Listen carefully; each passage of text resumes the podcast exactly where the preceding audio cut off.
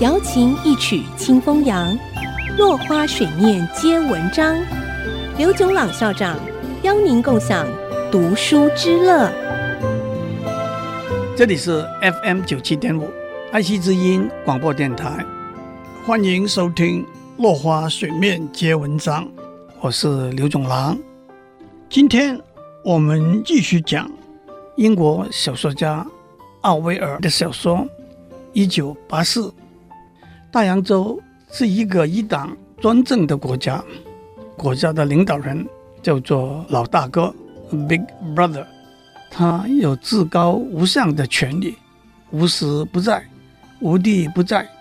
在大洋洲里头，一句最重要的口号就是“老大哥在看着 ”，“Big Brother is watching”。没有任何事情可以跳出老大哥的掌心。老大哥在看着，不只是一句口号而已。政府除了控制行动和言行之外，还有控制人民的思想。政府有思想警察的组织，逮捕、惩罚犯了思想罪恶的人。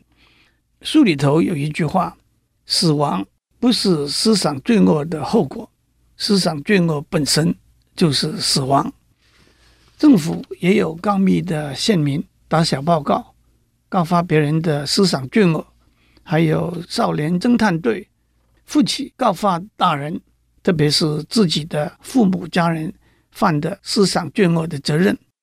到了二十一世纪的今天，老大哥在看着，Big Brother is watching 这句话已经成为大家常用而包罗更广的一句话。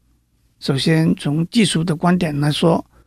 奥威尔在六十年以前只预想到双向的电视荧幕。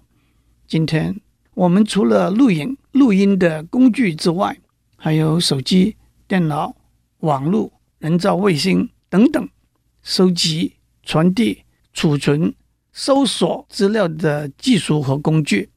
在这里，让我还加上我们的狗仔队，也比大洋洲里头的少年侦探队来得有效率。有了这些技术，老大哥对人民的监管的确是巨细无遗、了如指掌。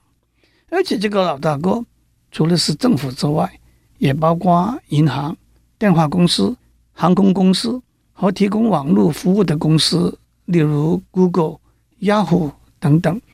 一个人的收入，税务局有详细的记录；一个人的健康状况，卫生署经由健保卡。有详细的记录，一个人用信用卡在何时何地买了什么东西，银行一笔一笔的记下来。电话公司有完整的通联记录，和谁通话，谈了多久，都是现成的资料。一个人使用网络浏览了哪些网站，在网络上买了些什么东西，网络服务公司都知道。毫无疑问，掌握了这些资料。就掌握了很大的权力和影响力。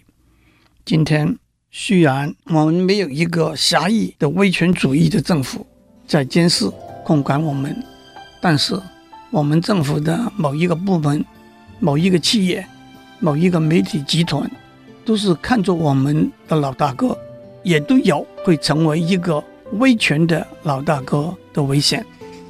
今天先讲到这里，我们下次再见。